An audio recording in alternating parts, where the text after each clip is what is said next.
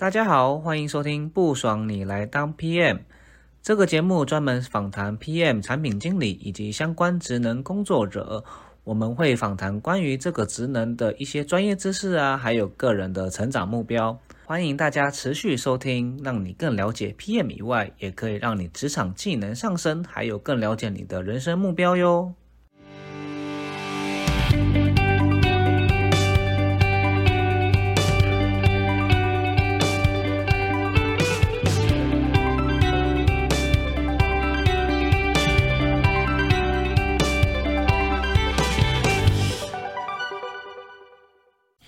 但我刚刚有点听到一段有点好奇啊，就是说，嗯，的确，产品经理会有需要一些可能资料分析的一些思维跟能力。那通常在就这样子的一个你可能经历过的公司，那这样子通常做这件事情的人，都是有一个特别的职务嘛，或者有一个比如说也是 business analysis 的角色，或是 data scientist 的角色，还是说会有一些不同的职能做这些搭配？嗯，这个也要看一下公司在什么阶段。如果是 startup 的公司，我理解跟我聊起来的朋友们，很多都是 product manager 会一手包办。嗯，那当然这个 scope 可能也要大，因为呃 data anal data analyst 他可以做的事情很多嘛，包含说他去他去跟 warehouse 去观察一下业务需求，然后建这些 dashboard，他可能会有一些啊就是 ETL 的过程。那这些建建 dashboard 可能中大型公司甚至会有一个 separate 的 function 叫叫 BI business intelligence。去做，然后 product analyst 可能就只会利用这些啊 dashboards 或者自己去建一些 queries 去抓数，然后去建立一些啊关于商就是 BI 或者是一些产品策略上的数据建议以及数据现象的一些观察报告。那就是一些当然产品本身它会需要具备的软实力，包含说看到一些数据的现象趋势啊，或者是。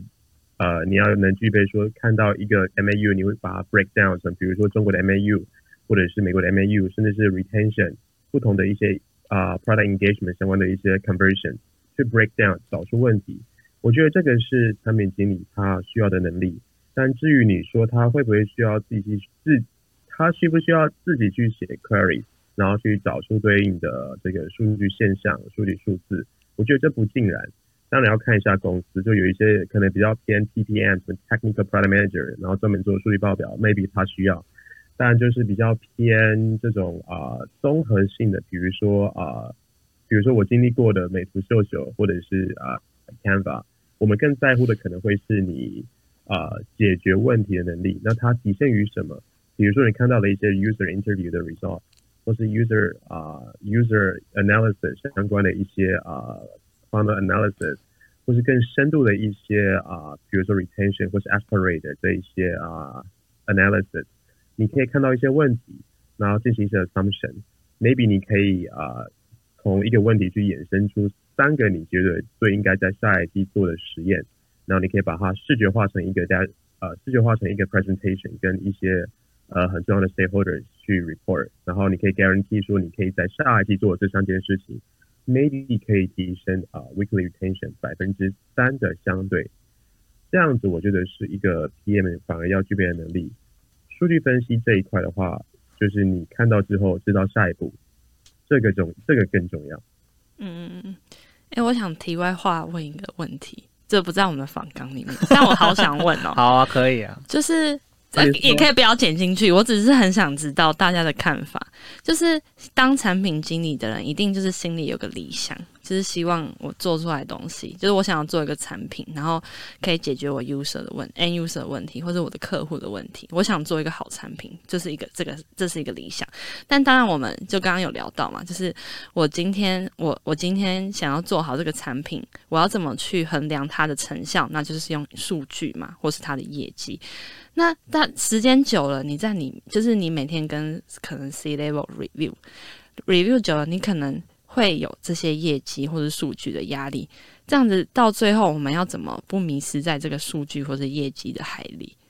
就是你的那个初衷要怎么一直就是掐住，我要一直想着，就是我做这件事情，我不要迷失在我要更大的业绩，或是，嗯或是我我我要怎么达成我的数据，我不要让它降低。哦，降低了怎么办？我要怎么赶快让它提升？而然后忘记了是，我我真正想要做好产品这件事。哎，这个我有个 feedback，就是我最近在看一个 Netflix，它叫做。好像波音七三七的这个这个这一部 Netflix，就是说前阵子不是好几年前波音七三七不是有有出现很多坠机的意外嘛？嗯嗯嗯，他就在讨论说哦，为什么波音七三七会坠机？那不是以前都品质控管非常的好嘛，而且很注重就是这些技术安全呢。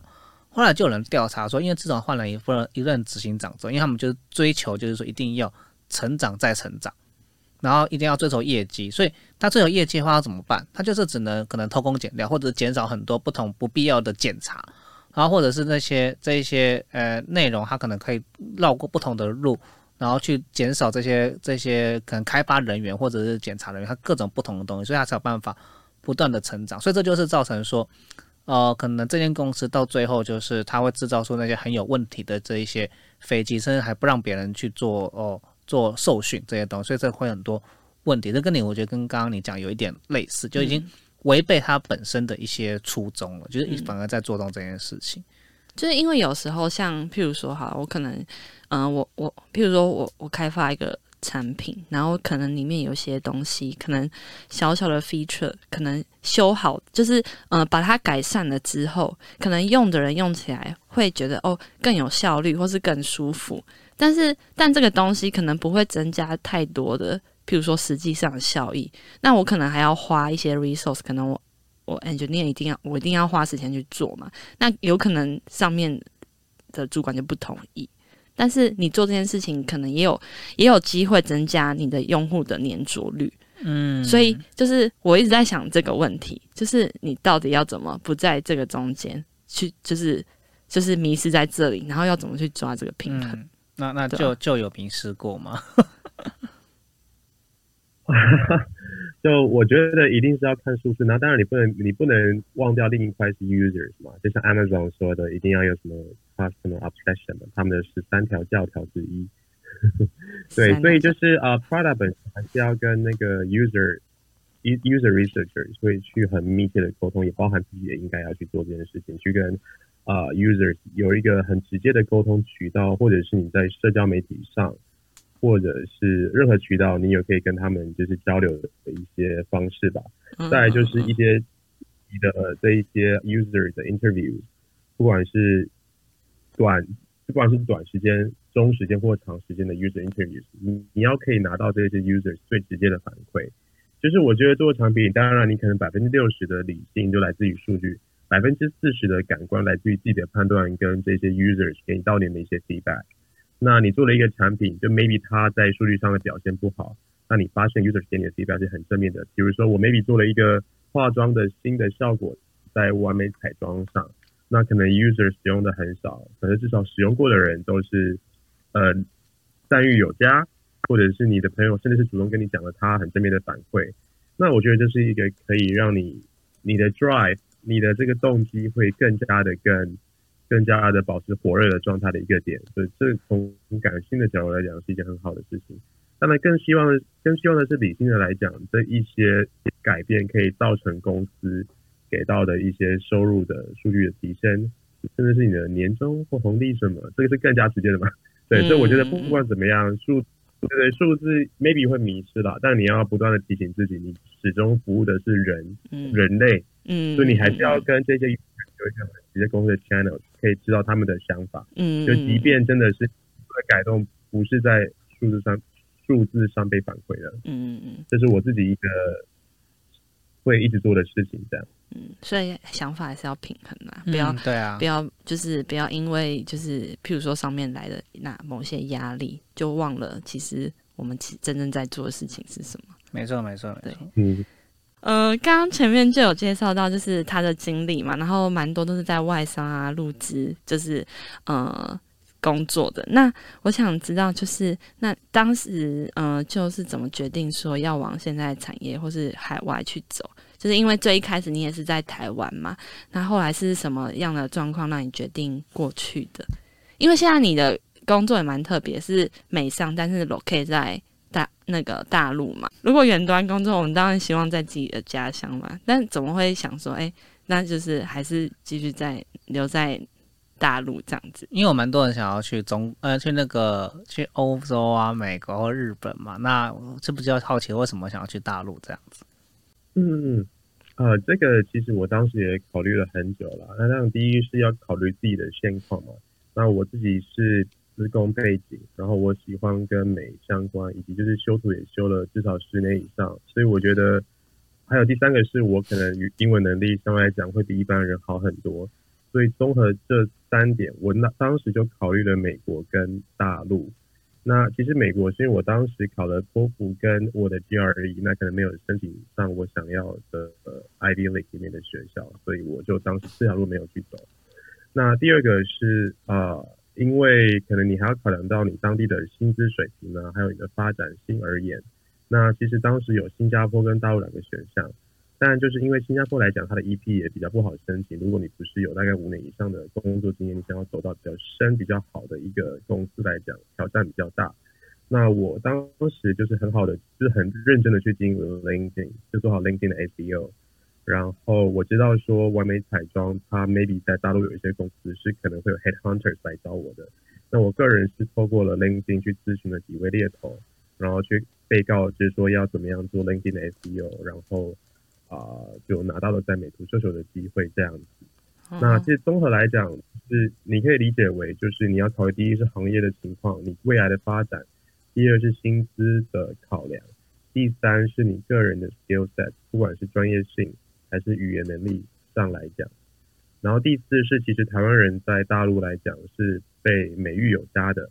首先体现于他在他的美的努力面，以及他很愿意为了一件事情 spare no effort 来达成目的。那我觉得综合考量来讲，那我就当时考虑了先留在大陆这件事情。嗯哼。那为什么外商还待在这呢？其实我还也很想进外商啊。当然，就是如果说在台湾的话，但就是外商在台湾跟外商在大陆，然后还是互联网，还有你要考量到薪资这件事情的话，那我相对来讲还是会先待在大陆这一边。嗯，因为毕竟台湾选择项比较没那么的多。那我我刚刚看，我刚刚听到就是赞誉有加，他们比较努力。我刚想说是奴性，哎，我也是想这样讲，我听起来就是奴啊，还是还是就其实完全不同的那件事。什么什么奴？给我说清楚。没有，要说我们对，就是我们的工作比较有理想、热忱。对对对，很好笑。对，真的话有一个问题，台湾有一个问题啦，就是他在执行层是非常的努力的。但是台湾人就有可能会闷不吭声，就是 maybe 对于一件事情不满不不爽还干嘛的？我觉得这个不知道为什么，是不是有一点日本，有一点像日本那种状况，就是一样会。嗯，对，就是在心灵层面会有一种，就是有一种服从，跟有一种，我好，那我就做，那算了，就是不会想说我去去去 fight back，然后去努力争取自己想要的。但是这个其实题外话，我是在不断的遭受到各种生活上快递员随便乱丢我的东西，外卖员就不不尊重你的食物乱丢，然后砸烂还干嘛的，我就养成了一种，就是有什么问题，有什么样的不满，就会去申报或反馈的一个状态。除了私人的生活，还有工作中，我都是这种状态。所以我觉得台湾人目前给我感觉，至少我面试了这么多人。还有一起工作的感觉，就是可能在个人的一些主动的反馈上，还有意见的表达上，会比较不一样。嗯，对，这跟我觉得有时候跟我觉得跟文化的特特质有关系，所以我觉得就是还是会有办法去做克服，但就是你可能要想办法做一些思维上的转变，或者多跟一些不同国家的人相处，你才有办法说，哎，原来有这样子的一些思考的方式，这样，嗯。那这样就在大陆这么长一段时间呢？那你自己就是这样观察下来，有觉得说，嗯，台湾跟大陆的嗯产品经理或是 PM 这样子，它的竞争力有什么差别？我们不要说哪边好哪边不好，我们就说奴了，我们就说就是我们呃，这这就是这这两个地方的嗯，就是 PM 的特质，然后。有什么不比较不一样的？那他们就是呃比较能表现出竞争力的各在什么地方？这样。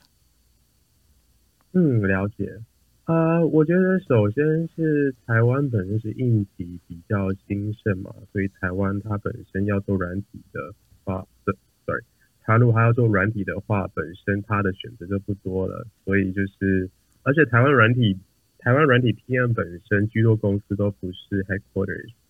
像 Line 啊，它就是一个 branch office，比较像 project manager。那我先大概讲一下我看待在大陆的 P 大陆的大陆 PM 跟大陆的台湾 PM 的一些感觉吧。那 maybe 会有一些，因为会要来大陆的台湾 PM，它本身是有经过筛选的，所以可能跟你们在台湾看到的台湾 PM 有点不一样。那我觉得大陆 PM 它本身，首先是他们学历上的筛选非常严格，都是什么二幺幺九八五，就是什么清华、什么北大或者是什么浙江大学，他本身就已经经过了一层筛筛选了。所以他在他学生时期就是比较精英的那一群人，那这是第一个。那我觉得他们在做事方面，在硬实力的的方面的话，因为他们互联网从小就兴盛，所以他们有非常多获取知识的渠道。那就是一般市面上什么前十大产品经理必读的书，通常来面试的人都是读过的。然后，并且他们很愿意去表达一些事情，很愿意去争取。因为大陆政府会非常推崇所谓的创业的感觉，或者是想要去啊，就大家可能就不要说只是一辈子都做公务员啊，然后很稳的过一生。所以至少我遇过想要做产品的候选人，或者是工作当中合作过的，他们对每对于每件事情都是会有很多不同的看法的，甚至是在呃实际过程当中，如果说主管说了一个他们不太认同的事情，他们会很直接的跟你说。不会像台湾的 PM 一样会比较隐含，或者是有一点暗示的方式，说嗯，我可能觉得那个方式会比较好，但是这个也 OK。所以到底要还不要？就可能在大陆人来讲，他会直接的说那个。对我觉得表达上就会有一个比较明显的差异点。再第二个是，我觉得综合来讲的话，拿英文这个语言来讲，台湾 PM 是比大陆 PM 还要好的，就是呃。但是台湾 PM 有一个很明显的点是，即使英文好，也不太会愿意去说。台湾怎么？台湾怎么那么那么那么含蓄啊？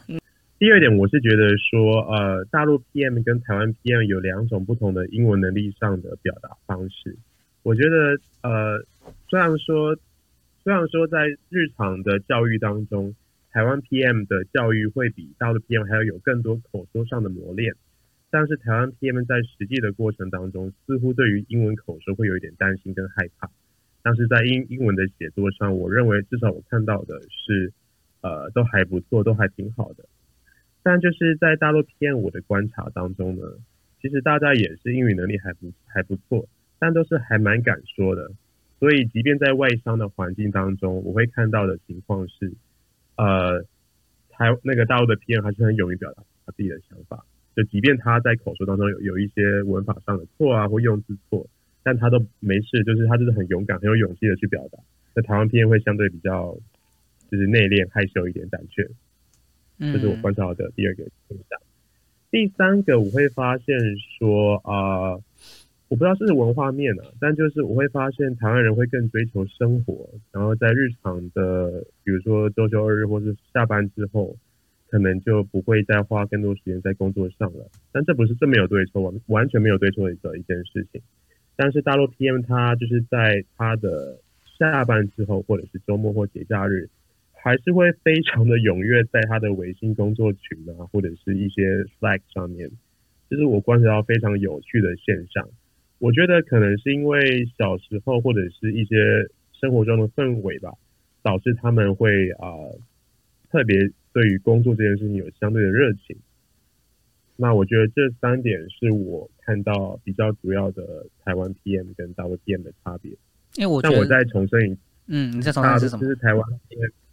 就台湾 PM 它本身就是有被筛选过，然后到到大陆嘛，就是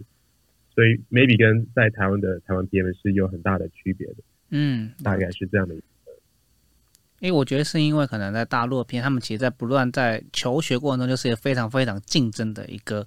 呃一个呃环境，所以就是说他们能够进去过所谓的北大或者是清大，他们那一些人都可能是他们那些乡镇第一名，所以其实基本上已经养成他们这一种就是所谓要不断的孜孜不倦啊，很努力的这种那种概念。这样，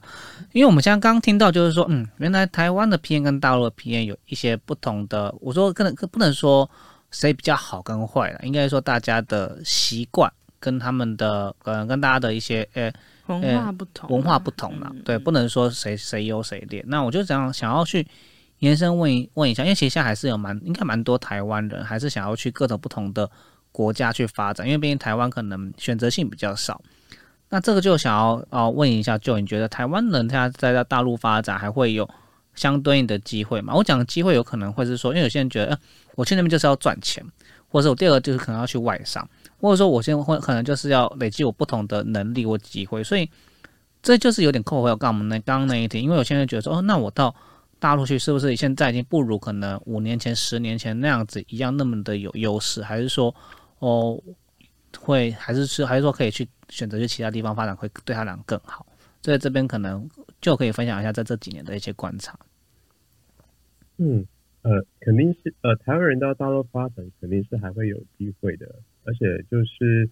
呃，台湾人还是普遍的被企业认可的。但这也确实，五年前跟十年前台湾人来到大陆跟现在是有就是会越来越被一视同仁，就是台湾人跟大陆人是没有什么差别的。但就是，其实我们在具体客观的情况情况下来讲的话，台湾人还是会被认为更适合做呃海外业务的。至少我所认识的台湾人，居多是比如说某知名的海外产品负责人啊，或者某知名的海外运营的负责人。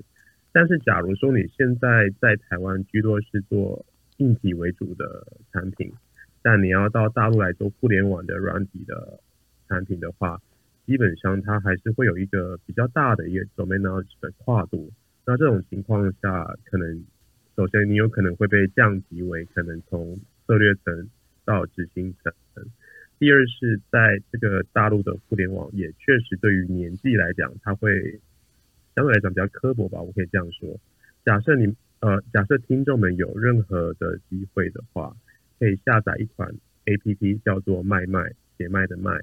上面有很多就是一般在互联网的一些 UGC，就是一般人的讨论。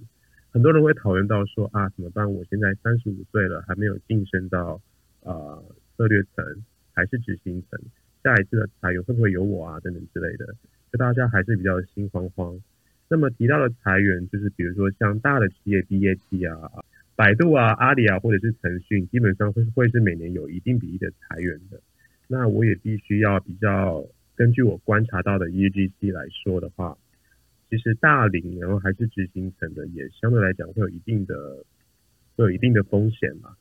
所以就是如果说台湾人要到大陆发展的话，要考量到自己的情况，包含 skill set 软硬的实力，第二是你的年纪，然后再第三是考量到你来了之后，一切会不会值得？比如说你可能要带家人来啊，还干嘛这样子？对，所以。如果讲到产业选择的话，我也可以大概的说一下。那基本上大部分人会来到北上广深嘛，广州可能有一点不是那么 top priority 的。对，那可能北京就是会比较广的层面的一些互联网产业，包含说工具类啊、大啊，或者是一些新创，甚至是 crypto。上海居多还是偏 fintech，就是呃，中文怎么翻？金融科技。在金融对，嗯，上海还是比较偏金融科技。呃，如果说是在呃深圳的话，就是有腾讯嘛，或者是一些跨境电商啊，或者是一些中小的新创等等之类的。所以还是要去看一下，说如果你要到了一个新的城市啊，新的公司，它具体根据自己的一些状况，还有对于你身边的重要的人的状况的一些 cost 去衡量吧，我想。但就是再说一次，台湾人要现在再再说一次，现在台湾人要到大陆发展的话，其实跟五年前、十年前还是相对的有点不一样。他们会比较一视同仁，即便呢现在台对于台湾人的美誉还是还是存在的，但就是呃还是可以稍微的观察一下。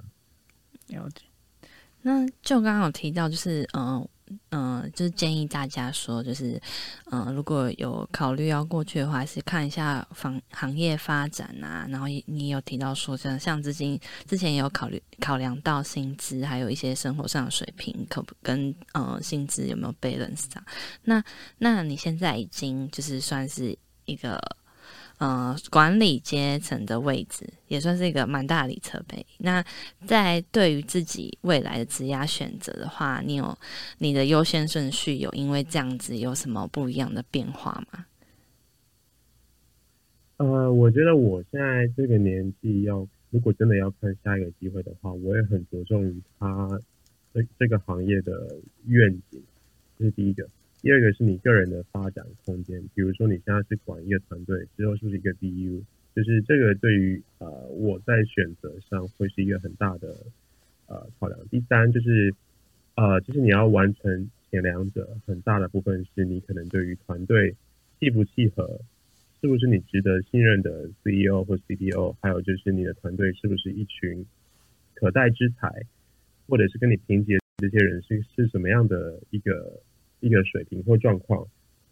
这些都一定会影响到你未来在公司中的发展，所以这三点会是我比较看重的。如果说有下一个机会的话，嗯，那在生活上呢，你有什么？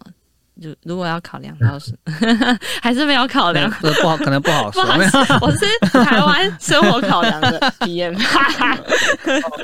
啊，基本上我黑曜的人都是跟自己文化背景比较。近的人嘛，所以我会觉得说，这样的生活跟在台北还是比较类似类似的，并且我在公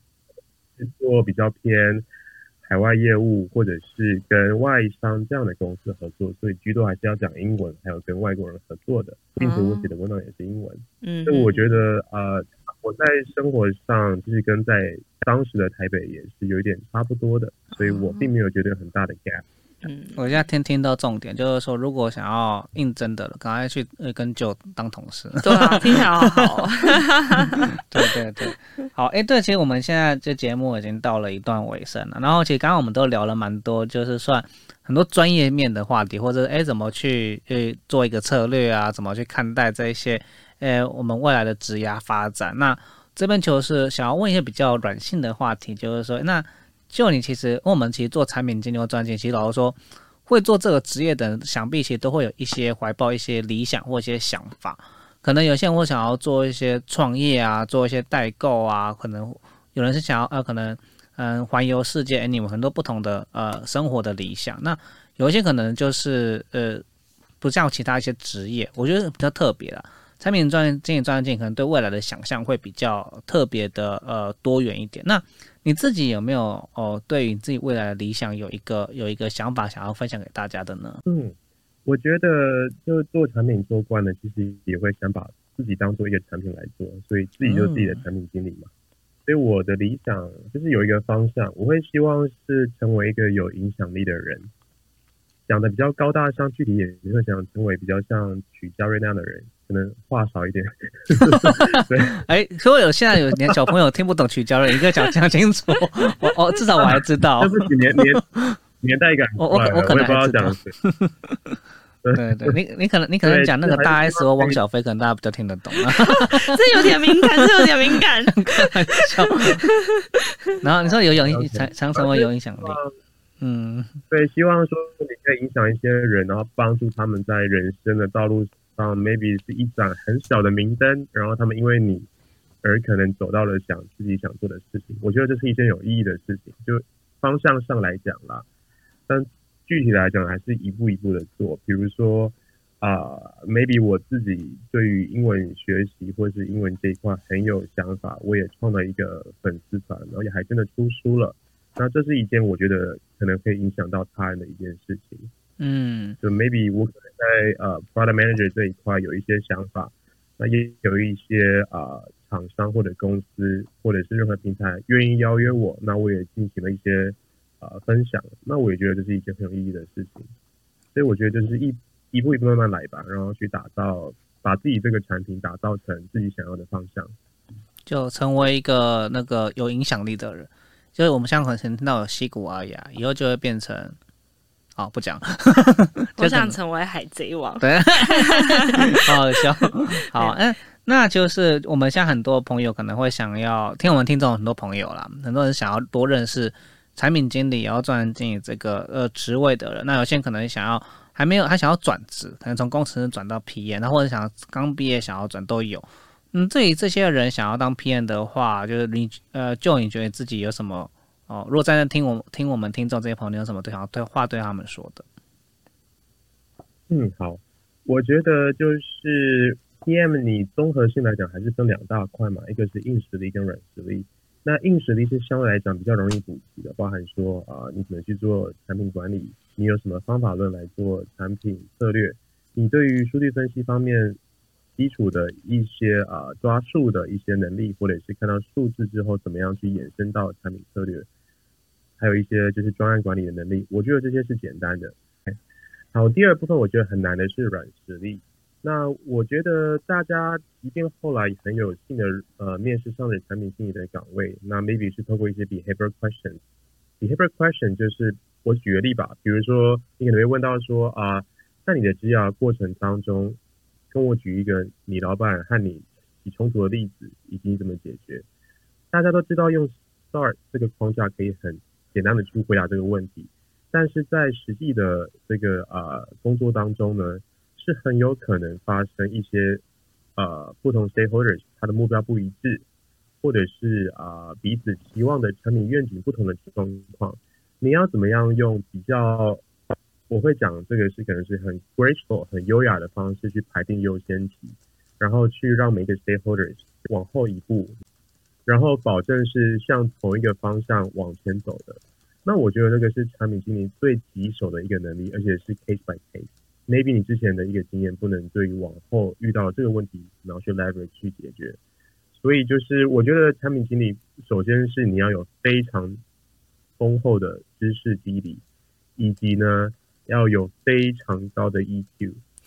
所以我自己还是会非常的建议任何想要去当产品的人，可能。最好可以找业内你认识的人也好，或者是 maybe 有一些组织或是一些平台上的 PM 在业内的人也好，去了解一下真实的情况，并且去衡量自己的能力，不管在软体还是硬体，还有自己的软实力这方面的评估，适不适合做这个行业，然后再踏入。我觉得这样子会比较严谨，因为我也见过许多人呢，他是